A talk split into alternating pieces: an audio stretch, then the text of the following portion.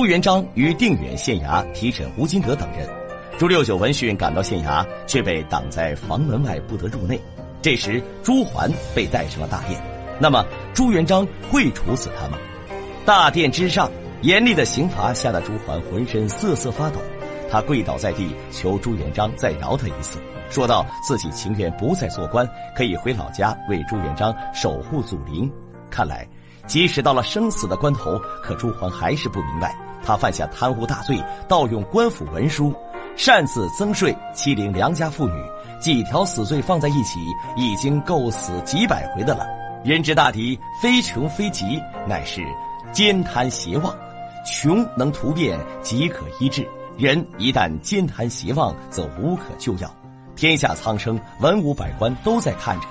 朱桓贪污的赃款可退，可是退不掉的是给其朝政抹的黑呀！朱元璋狠狠地盯着眼前这不成气候的侄子，心中愁苦万分，一时间也有了处死他的念头。但是当朱桓提起他那风烛残年的父亲时，朱元璋还是心软了。他念及朱六九对自己的亲情和恩情，便也不想真的处死朱桓。却碍于刑律，不能主动说出饶过朱桓的话，便在堂上责令将朱桓重打五十大棍。朱桓不堪重刑，晕死了过去。这时，胡惟庸上前求情，希望朱元璋可以看着朱桓是皇亲国戚的份上网开一面。朱元璋不再行刑，却令人将朱桓绑在大堂的柱子上，要以箭射杀。只见县衙的院子中站了一排的手拿弓箭的武士，随着胡惟庸一声令下，舞箭齐发，箭箭都射在了朱桓的身上。可是凑巧的是，舞箭皆躲过了人体的要害之地，朱桓并没有死去。原来是射箭的武士知道朱元璋不愿处死朱桓，才屡射不中。朱元璋意欲离汉，准备亲自射杀朱桓，但胡惟庸等大臣在此急忙求情。他们告诉朱元璋说：“舞箭都没能把人射死，这是天意，天意难违呀。”朱元璋见此情形，顺水推舟，遂传令将朱桓废为庶民，永不录用。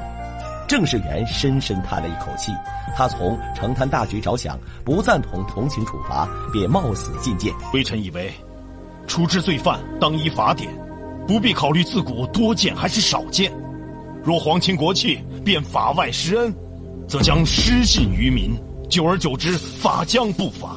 斩了朱桓，虽有亲情之痛，但立国立君，请陛下慎思。大胆！你这是在教训朕？郑士元的一番话激怒了朱元璋，当即就被判了斩首。韩亦可见势，也站了出来，冒死谏言。可朱元璋正在气头上，并没有松口。一时间，郑士元心如死灰，眼不见心不烦，准备自己走下殿去服刑。太子朱标急忙喊住那离开的身影，继而向朱元璋劝说：“郑士元尽有忧国之心，退有死节之意，实在不该被处以死刑。”朱元璋愁眉思虑片刻，决定后退半步，只要郑士元为刚才的大逆不道之话认罪，他便可不再追究。可哪成想，郑士元是个刚烈的性子，认为不杀朱桓，实在难以向天下交代。而他郑士元活着又有什么意义？郑士元决意以诗征谏，时光会写下：今日皇上杀戮，无罪御史郑世元。韩亦可请朱元璋三思，但此时的朱元璋气得根本听不进去，一气之下意欲把韩亦可一并处死。于是郑韩二人同赴刑场，以白心计。县衙门口，朱六九看到手拿乌纱帽的两人，顿时言笑大开，对其挖苦一番，大喊“皇上英明”。但不曾想，太子朱标及时追了出来，私自救下了两人。夜晚，朱标知道朱元璋的心思是，既不想让朱桓逃脱刑罚，又不想要他的命，便再次进言：此事终究难以两全。其实，朱元璋又何尝不明白，郑韩二人是为了国家社稷着想，而朱桓的死罪也实在难免。可是，只要一想到当初朱六九对自己的伸出了救济之手，而现在自己却要断了他的后人，朱元璋也实在是于心不忍呐。于是，经过一夜的思虑，次日，朱元璋最终决定判斩朱桓。他来到大牢里看望朱桓，告诉他一切将依法办事。朱六九赶忙来到大堂求告朱元璋，但事关社稷，绝无良策，国法不可儿戏。朱元璋对其深深一拜，想把楚王朱桢过继给他做儿子，好让他安享天年。知道求饶无果的朱六九没有接受，他当庭拿出刀来自杀身亡。朱元璋见此，扑通一声跪倒在地，直言感叹：当个皇帝太难了。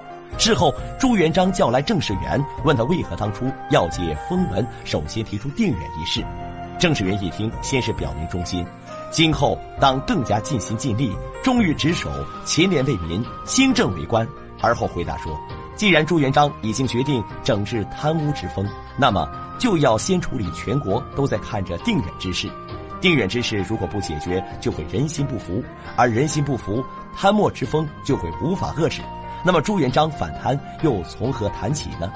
历史上，为了肃清吏治而大义灭亲的君王实在是凤毛麟角，而现在朱元璋就是其中一位。事情总算过去了，但朱元璋还是不想再看到郑士元，遂借着升官的名义将他调到了湖广，担任正五品的按察使司。至此，朱元璋没有了束缚，他再次下定决心，准备继续大开杀戒。朝廷在明处，贪官在暗处。千年积习，一时还难以遏制。贪婪是人的本性，不用苛刑猛政，难断其念。